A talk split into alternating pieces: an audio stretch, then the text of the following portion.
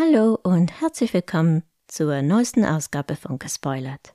Ich bin Cory und in diesem Podcast werfen wir zuerst einen kurzen Blick auf die zweite Staffel der Serie From auf Paramount Plus.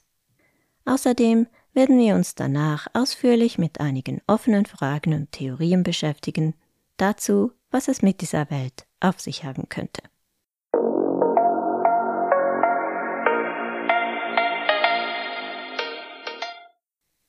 Es wird in diesem Podcast Spoiler für die ersten beiden Staffeln geben, ihr seid also gewarnt.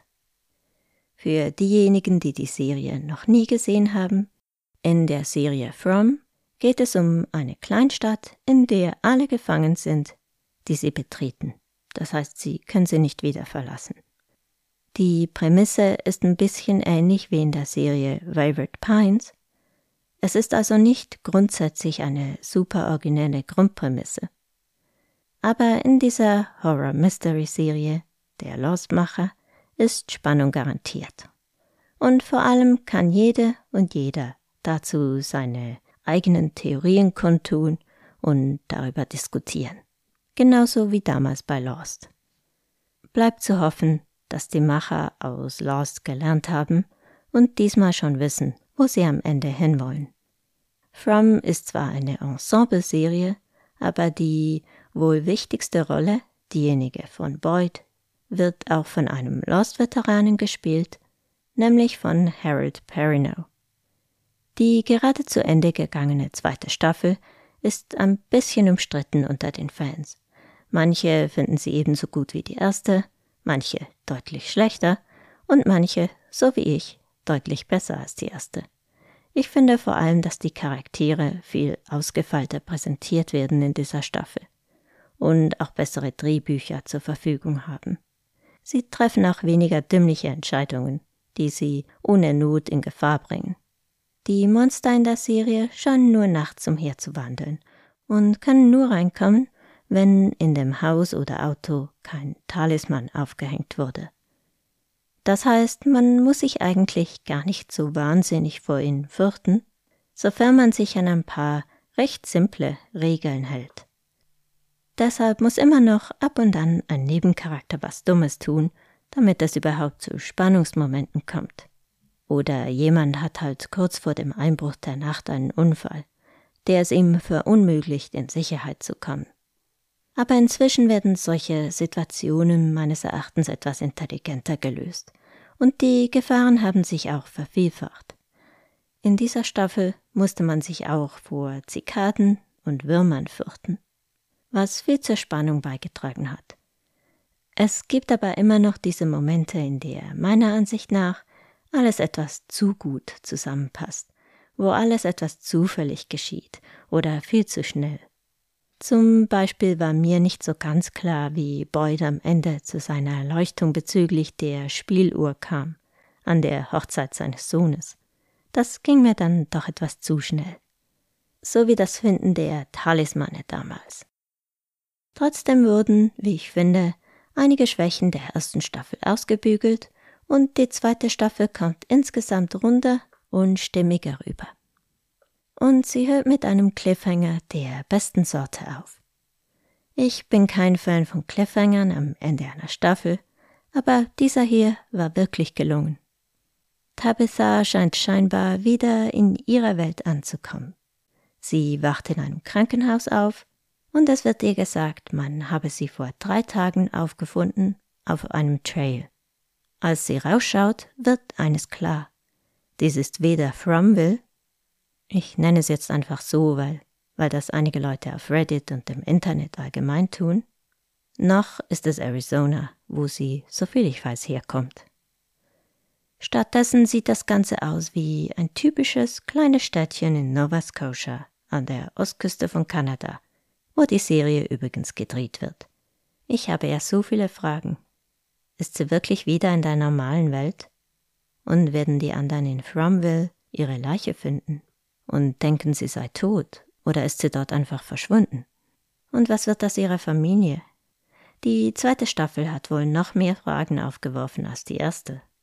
Einige wenige Antworten haben wir bekommen, aber die meisten Fragen der ersten Staffel sind auch nach wie vor offen. Aber beschäftigen wir uns jetzt konkret mit einigen wichtigen offenen Fragen und möglichen Theorien dazu. Fangen wir mit dem Symbol an, von dem Jade so besessen zu sein scheint. Was könnte es damit auf sich haben? Es scheint was mit diesen todkrank aussehenden Kindern zu tun zu haben, denen ich immer was zu essen geben möchte. Ganz am Ende im St. Anthony's Hospital, wo sich Tabitha wiederfindet, sieht man das Logo des Krankenhauses auf einem Computer. Es ist, glaube ich, auf dem Desktop-Hintergrundbild. Es sieht zwar nicht gleich aus wie das Symbol dem Jade nachjagt, aber doch etwas ähnlich. Hat das Ganze also vielleicht was mit dem Krankenhaus zu tun? Oder ist Tabitha vielleicht gar nicht in der richtigen Welt, sondern nur in einer, in einem anderen Fromville oder in einem anderen Teil Fromvilles? Es gibt Leute, die denken, dass alle Einwohner irgendwie in einer Art gemeinsamem Koma sind. Es könnte dann sein, dass sie vielleicht einige Dinge halbwegs mitbekommen. Und das Krankenhauslogo könnte eines dieser Dinge sein. Es wird dann vielleicht irgendwie in ihren Komatraum eingewoben. Und vielleicht ist dasselbe mit den Kindern der Fall. Vielleicht befinden sich diese ausgemergelten Kinder ja auf der Krebsstation irgendwo neben Tabitha. Und sie bekommt das halt irgendwie so halb mit. Wenn die Leute im Städtchen sterben, sterben sie vielleicht im richtigen Leben auch, aber wachen dann vielleicht aus ihrem Koma auf, wenn sie in Fromville diesen Leuchtturm finden oder sowas ähnliches. Aber das alles wirft doch viele Fragen auf. Wo ist Tabithas Familie? Niemand hat sie darauf angesprochen. Vielleicht existieren die nur in ihrem Koma? Oder niemand hier weiß überhaupt, wer sie ist, oder sagt ihr aus irgendeinem Grund nicht die Wahrheit. Anlügen würde man sie natürlich auch, wenn dieses Krankenhaus vielleicht Teil eines Experiments wäre, dem Tabitha und die anderen ausgesetzt sind. Vielleicht musste man sie aus irgendeinem Grund aus diesem Experiment entfernen, oder sie ist halt aufgewacht und, und jetzt muss man sie gehen lassen. Ihr seht, es ist noch fast alles möglich. Ach ja, ich bin mir nicht sicher, was ich davon halten soll, aber ich habe auch gelesen, dass einige nicht Tabithas Gesicht im, im Fenster reflektiert sehen, sondern das einer blonden Frau. Was würde das bedeuten? Ist sie im Körper einer anderen? Ich habe mir die Szene natürlich mehrmals angesehen und, und ja, es sieht ein bisschen so aus, aber es könnte auch einfach das Licht sein, das das Bild anders aussehen lässt, als es wirklich ist. Das Krankenhaus dürfte aber auf jeden Fall nicht zufällig ausgewählt sein. Oder vielleicht auch nur der Name. Da St. Anthony, also der heilige Antonius, was mit dem Wiederfinden verlorener Dinge zu tun hat. Tabitha ist zwar kein Ding, aber sie war doch verloren. Der Heilige hat allerdings auch was mit Viehkrankheiten zu tun. Also, das könnte auch einfach etwas weit hergeholt sein. Die Frage ist auf jeden Fall, was Tabitha jetzt tun wird. Wenn sie in ihrer Welt die Wahrheit über das Geschehene berichtet, denken die Leute dann, sie spinne? Sie wird wohl versuchen, zu ihrer Familie zu gelangen, um ihnen mitzuteilen, wie sie nach draußen gelangen können. Ich persönlich würde wohl nochmals hundertmal denselben Weg abfahren, der mich dorthin geführt hat. Aber vermutlich würde das nichts bringen. Vielleicht kann sie ihrer Familie aber auch eine Nachricht überbringen. Vielleicht eine Flaschenpost im Flaschenbaum oder so. Vielleicht wissen Viktors Mutter oder Schwester mehr darüber. Es könnte gut sein, dass sie die beiden suchen wird, denn Viktors Mutter ist ja auch zum Leuchtturm gegangen und die Tochter ging ihr nach. Es ist durchaus möglich, dass sie da draußen noch leben, oder naja, zumindest die Tochter Eloise. Ich würde vielleicht in einer psychiatrischen Anstalt nach ihnen suchen zumindest wenn sie den Leuten die Wahrheit erzählt haben. Vielleicht sind aber auch alle Leute hier, die in der Serie bisher gestorben sind. Das ist nicht wahrscheinlich, aber es ist möglich. Eine weitere offene Frage rankt sich um den Jungen in weißer Kleidung, der immer wieder auftaucht. Wer ist er? Woher kommt er? Und was will er eigentlich? Und gehört ihm der Hund, der auch ab und an plötzlich da ist. Eine Art Schäferhund, ein, ein Tervion oder sowas. Beide, der Junge und der Hund, scheinen eher auf der richtigen Seite zu sein, also auf der Seite der Einwohner des Kleinstädtchens. Aber immerhin hat der Junge Tabitha aus dem Leuchtturm gestoßen. Dabei hat er sich natürlich entschuldigt und naja, sie ist ja dadurch wieder zurück in ihre oder unsere Welt gelangt.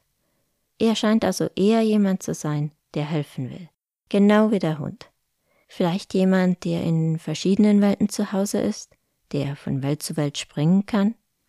Die Tatsache, dass er immer dieselbe Kleidung trägt, deutet aber eher darauf hin, dass er vielleicht als Junge gestorben ist und jetzt als Geist zurückkommt. Er scheint ja auch nicht zu altern, und die Kleidung ist eher altmodisch. Sarah hat ja über ihn gesagt, dass es sich bei ihm nicht wirklich um einen kleinen Jungen handle. Also vielleicht ist er auch was ganz anderes. Und er ist ja auch nicht die einzige Erscheinung. So sieht Boyd Abbey, seine verstorbene Frau, und Jade zum Beispiel den ebenfalls toten Barkeeper. Thomas hieß der Glaub.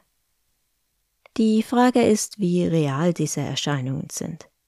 Thomas könnte gut im Kopf von Jade erschienen sein, aber Abby und der Junge scheinen doch von außen zu kommen.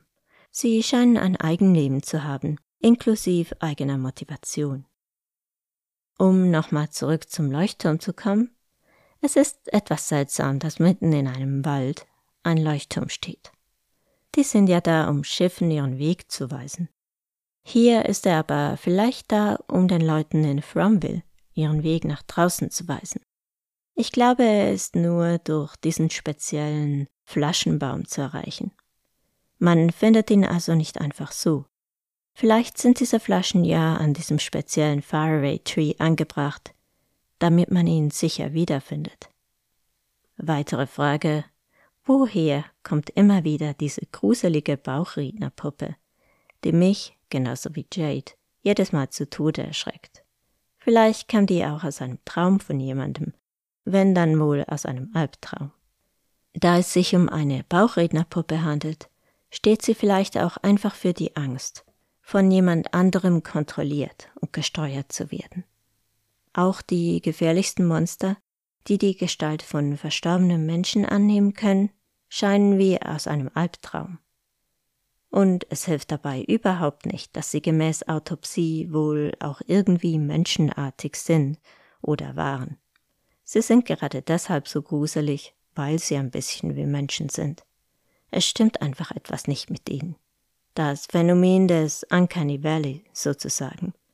Das Uncanny Valley Phänomen besagt ja, dass Roboter immer weniger Akzeptanz finden, je ähnlicher sie den Menschen werden. Das wirkt dann nämlich unheimlich. Und so geht's mir eben auch mit diesen Monstern. Und natürlich morden sie, das hilft auch nicht gerade. Roboter sind sie wohl keine. Wir haben ja gesehen, wie sie innen drin aussehen, aber sie könnten schon irgendwie künstlich erschaffen worden sein. Das würde zumindest dieses Uncanny Valley Element erklären. Die ganze Welt erscheint irgendwie so, als hätten Aliens mehr schlecht als recht versucht, ein menschliches Dorf zu erschaffen. Das gilt auch für die Tatsache, dass die Elektrizität nicht wirklich auf normale Art und Weise funktioniert. Alles scheint irgendwie kopiert. Unwirklich. Vielleicht wurde als Vorlage eine Art Kindergeschichte genommen, wie, wie Ethans Geschichte über das Cromenockle oder wie das heißt. Und deshalb ist alles ziemlich seltsam geraten. Es könnte aber auch eine Art Simulation sein oder vielleicht sogar ein Game à la Squid Game oder Hunger Games, bei denen Außenstehende Wetten abschließen können über die Überlebensdauer von Einwohnern. Irgendwann wird es dann jeweils vielleicht zu langweilig weshalb einfach weitere Gefahren eingeführt werden. Das würde dann aber die Frage aufwerfen, ob Tabitha einfach auf einem anderen Level oder so ist und nicht wirklich daheim. Wie diese Simulation funktionieren soll, weiß ich aber auch nicht. Vielleicht nur in ihren Köpfen? Möglicherweise sind sie irgendwo in einem Versuchslabor oder im Krankenhaus im Keller oder so. Oder vielleicht wirklich auf einem anderen Planeten, auf dem die physikalischen Gesetze nicht gleich sind. Dass die physikalischen und biologischen Gesetze der Natur hier außer Kraft zu sein scheinen, könnte auch auf ein Pocket Universe, ein Taschenuniversum, hindeuten. Das ist vielleicht sogar am wahrscheinlichsten. Denn dieses eigene kleine Universum könnte nach anderen Parametern funktionieren. Dies könnte möglicherweise erklären, wie die Leute aus verschiedensten Orten nach Fromville gelangt sind. Denn dieses Taschenuniversum ist vielleicht nicht statisch, sondern bewegt sich immer mal wieder an einen anderen Ort. Was aber nicht erklärt wird dadurch, ist, weshalb gerade diese Leute ausgewählt wurden. Denn es ist bestimmt kein Zufall. Spätestens seit Murray angekommen ist, Christis Ex-Freundin, glaube ich nicht mehr, dass die Einwohner zufällig ausgewählt werden. Sagen wir mal, nur Amerikaner landen dort. Dann gäbe es immer noch 330 Millionen andere Möglichkeiten als Murray. Das wäre wohl so wahrscheinlich, wie wenn ein Mensch drei Lottosechser hat oder sowas. Also bei Murray ist es jetzt eher ein Fluch als ein Gewinn. Aber ihr wisst, was ich meine. Apropos Murray, es scheint ganz so, als hätte der Wald oder die Stadt oder das Wesen hinter alledem sie, Randall und Julie als Ersatz für die anderen Leute gebraucht, die unten angebunden waren. Also für Martin, der Typ, den Boyd da unten gefunden hat, der mit den Würmern und die anderen, die wir nur kurz gesehen haben. Es ist nicht ganz klar, was jetzt geschieht, da Boyd die Musicbox zerstört hat. Abby oder ihr Geist oder wer auch immer hat ja versucht, ihn davor zu warnen, aber Boyd hat die Spieluhr kaputt gemacht, um Julie und die anderen zu retten. Schließlich hieß es ja im Kinderreim, They touch, they break, they steal, no one here is free. Here they come, they come for three, unless you stop the melody. Im ersten Moment scheint dieses Vorgehen richtig gewesen zu sein. Aber wir wissen natürlich nicht, was das jetzt für Auswirkungen haben wird. Es könnte auch sein, dass dadurch jetzt alles noch viel, viel schlimmer wird. Auch wenn es schwer vorstellbar ist, wie schlimmer aussehen könnte. Es könnte natürlich sein, dass die Erscheinungen wie Abby, Thomas oder Father Catherine tatsächlich helfen wollen. Oder aber sie wurden von der Entität geschickt, die hinter dem Ganzen steht. Dabei könnte es sich auch um das rote Monster handeln, das in der Höhle unten an die Wand gemalt wurde. Vielleicht sind die Würmer ihre Kinder oder so. Wer weiß das schon. Ich hoffe, die Macher. Es gibt noch eine Sache, die ich ansprechen möchte, bevor ich noch kurz zur dritten Staffel komme, die ja bereits grünes Licht erhalten hat. Ich frage mich nämlich, was es mit diesen Jahreszahlen auf sich hat, die beim Leuchtturm eingeritzt sind. Es könnte sein, dass diese Stadt schon seit Ewigkeiten existiert und gewisse Dinge zyklisch immer wieder geschehen. Also Ewigkeiten. Das früheste Datum ist 1506. Vielleicht startete dann der erste Zyklus oder er endete mit einem Massaker vielleicht. Es gibt jedenfalls mehrere Dinge, die an frühere Zeiten erinnern, die Bürgerkriegssoldaten zum Beispiel. Und der Junge in Weiß trägt ja auch eher Kleidung von früher, vielleicht aus den 1930ern oder etwas später. Ich bin keine Modeexpertin. Die Tatsache, dass es jetzt Winter zu werden scheint, nachdem es vorher ewig Sommer war, könnte auch darauf hindeuten, dass etwas zu Ende gehen könnte. Zumindest in den nördlichen Breitengraden geht im Winter das Jahr zur Neige und die Natur ruht. Eine Art vorübergehender, aber doch sanfter Tod. Wie gesagt, möchte ich am Schluss noch kurz was über die dritte Staffel sagen. Gerne würde ich vor allem mehr über Tilly erfahren, die ältere Frau, die mit dem Bus in die Stadt kam. Ich habe bei ihr ein eigenartiges, ungutes Gefühl. Irgendwie weiß sie zu viel über alle Leute. Es dürfte außerdem interessant werden, wie Fatimas Schwangerschaft gezeigt wird. Es ist From. Sie werden wohl entweder einen Zeitsprung machen oder die Schwangerschaft ist irgendwie ungewöhnlich, vielleicht sogar angsteinflößend oder schneller als normal. Jedenfalls dürfte Fatima nicht einfach eine Staffel lang normal schwanger sein und dann ein gesundes Kind gebären, auch wenn ich es ihr gönnen würde. Mehrere Personen sind am Ende der Staffel in einer ungemütlichen Situation. Aber besonders interessant ist es natürlich, wie es mit Tabitha draußen weitergehen wird. Wird sie Victors Schwester Eloise zu finden versuchen? Wird sie versuchen, wieder nach Fromville zu gelangen oder eine Nachricht dorthin zu senden? Oder ist sie überhaupt richtig draußen? Das sind wohl die interessantesten Fragen vor der dritten Staffel, die wir hoffentlich nächstes Jahr zu sehen bekommen werden. Ich hoffe, dass die Streiks in Hollywood dies nicht allzu sehr verzögern. Und ich wünsche mir natürlich, dass die Ausstrahlung im deutschsprachigen Raum diesmal zeitnah an die amerikanische Ausstrahlung stattfinden wird. Wie gesagt, es ist so viel noch immer möglich, eine andere Dimension, dass sie vielleicht alle in einem Koma sind oder Teil eines Experiments, einer Simulation oder eines Games oder einfach eine übersinnliche Monsterwelt oder sogar Aliens. Das ist noch nicht mal die unwahrscheinlichste Variante. Es würde, wie schon erwähnt, einiges erklären. Aber bevor ich vollends den Verstand verliere, höre ich besser auf für heute. Falls ihr meinem nicht enden wollenden Geplapper bis hierhin zugehört habt, tausend Dank und Gratulation. Und denkt doch über ein Abo nach, falls ihr das noch nicht getan habt. Und sollten euch diese Ramblings gefallen haben, freue ich mich natürlich auch über eine gute Bewertung bei eurem Podcast-Host. Ihr könnt mich wie immer über gespoilert.podcast at gmail.com erreichen. Und vergesst am Abend nicht, die Talismane aufzuhängen. Cory out.